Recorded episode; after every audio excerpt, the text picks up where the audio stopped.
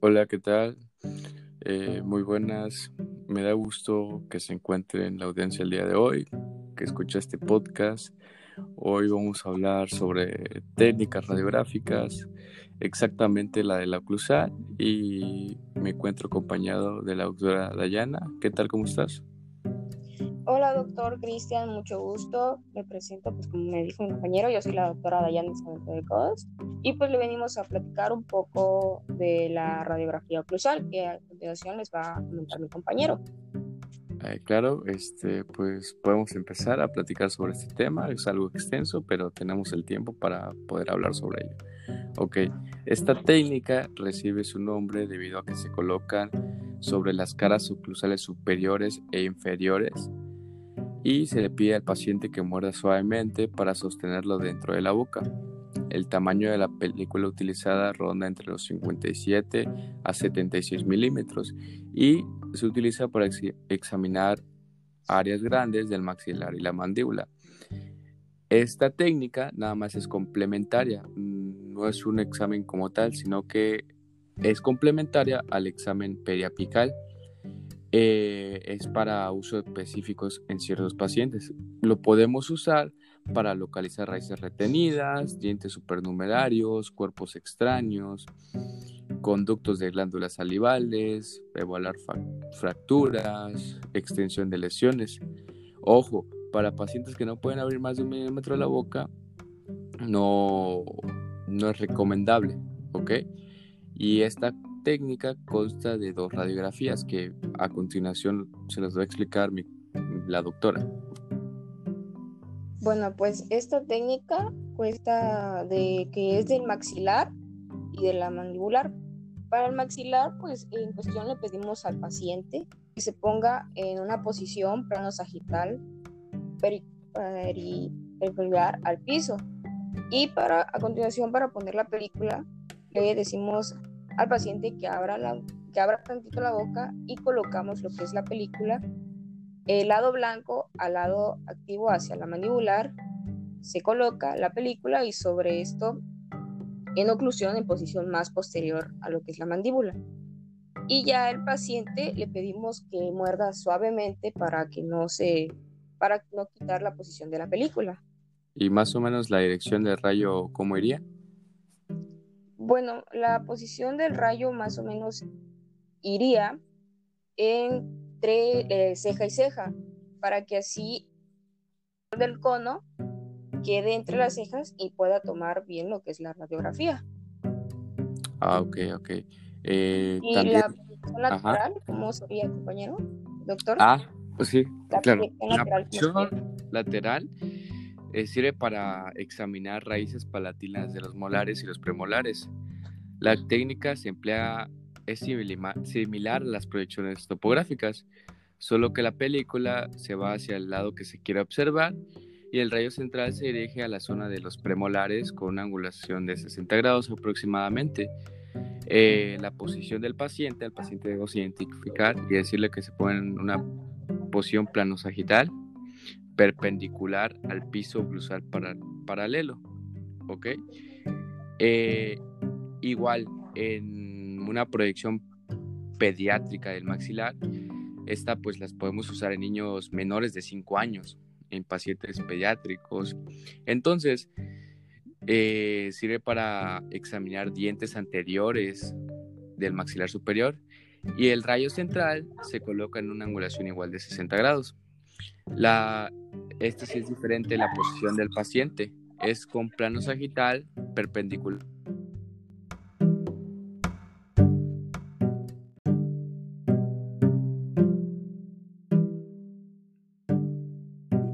Ok, disculpe, tuvimos un pequeño corte de transmisión, pero ya regresamos. Y pues me quedo en lo que seguía, ¿no? El, el paciente se pone en plano cruzar paralelo al piso y la película es con el lado activo hacia el maxilar. El paciente muerde suavemente, como ya sabemos, para, para sostener la película. Eh, esto se puede realizar con una película de tamaño 2 aproximadamente en niños muy pequeños que no pueden sostener la película con el dedo. Eh, a continuación, Dayana nos va a hablar sobre las proyecciones mandibulares y las proyecciones transversales de la mandíbula, mandibular. Bueno, pues las proyecciones mandibulares es, sería como el mismo pauso de las, de las proyecciones este, maxilares, más que en este caso las mandibulares se ponen hacia dirección a la mandíbula y para la proyección transversal de la mandíbula, pues esta está indicada que es para estudiar algunos traumatismos en, como en zona del, montón, del mentón y posición pues a otros lugares donde no podemos ver. Y también esto se utiliza para lo que son quistes, tumores y otros extraños eh, cosas. Ok. También este, se, se, puede usar en pediátricos? En pediátricos eh, sí, sí se puede utilizar en pediátricos. Ok. Eh, solo que en este caso, pues para un niño, la posición sería diferente, que a continuación nos vas a explicar tú.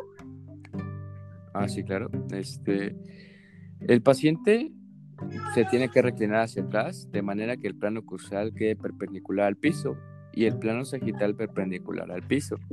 La posición de la película igual va a cambiar, va a ser un diferente tipo de película. La número 4 se coloca en la superficie crucial del paciente lo más posterior que la anatomía pueda, porque pues no todos los pacientes son iguales, todos tenemos características diferentes.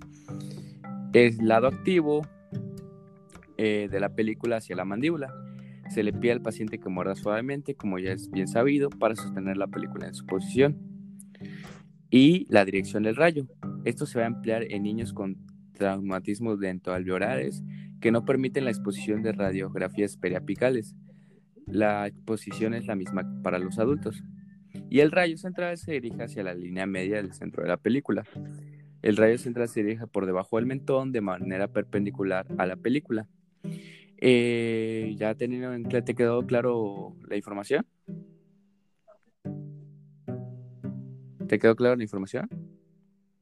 Sí, sí, este, gracias. Sí, este, pues también podemos. Y en una proyección, una proyección topográfica de la mandíbula, ¿qué me puedes decir sobre ello? ¿Cómo iría la posición del paciente? Eh, bueno, en la posición del paciente iría que se reclinara hacia atrás de manera igual en plano ocusal y que quede todo perpendicular al piso. Y sería también un poco sagital para que pueda salir bien la radiografía. ¿Y la película en qué posición debería ir? Ajá. ¿Sí? ¿Me escuchas?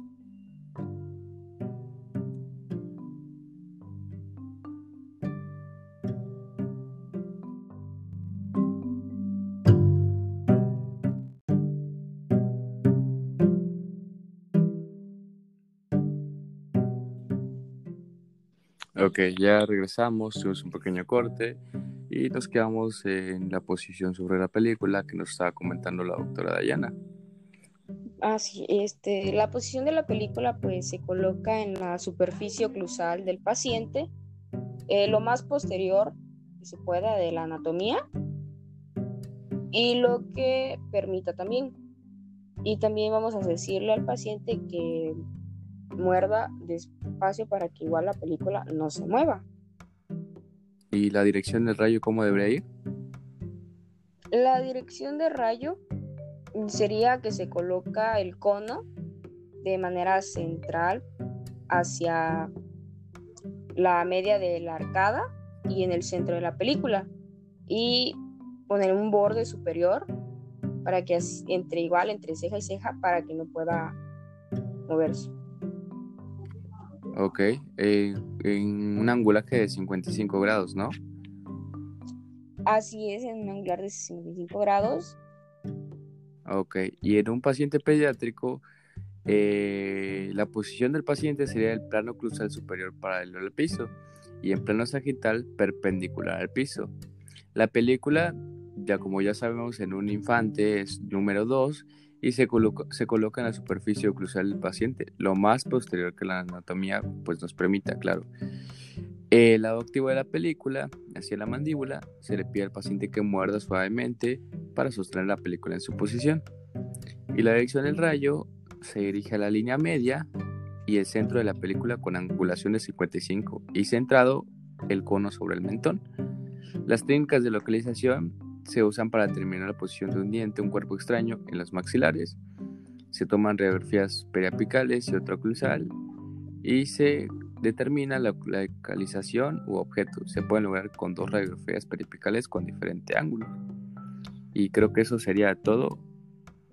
De nuestra parte, pues ya sería toda la información que podemos brindarles. Haciendo un resumen de todo ello, podemos darnos cuenta que eh, realmente lleva mucha anatomía y que la diferencia son los angulajes y las líneas en cómo vamos a poner nosotros la película. Eh, sabiendo todo esto, creo que hemos hecho un buen trabajo al explicarles este tema y me da mucho gusto seguir aquí acompañado de mi compañera Dayana. ¿Algo que tengas que decir? Y que solamente que recordar también que para niños eh, la película cambia de número, no es la misma que, este, que se usa en adultos. Así y pues ya sería todo en todo caso. De mi parte, muchas gracias por escucharnos. Sí, gracias a la audiencia. Espero nos vuelvan a escuchar pronto y les deseo una bonita semana. Gracias. Hasta luego. Un gusto que estés aquí.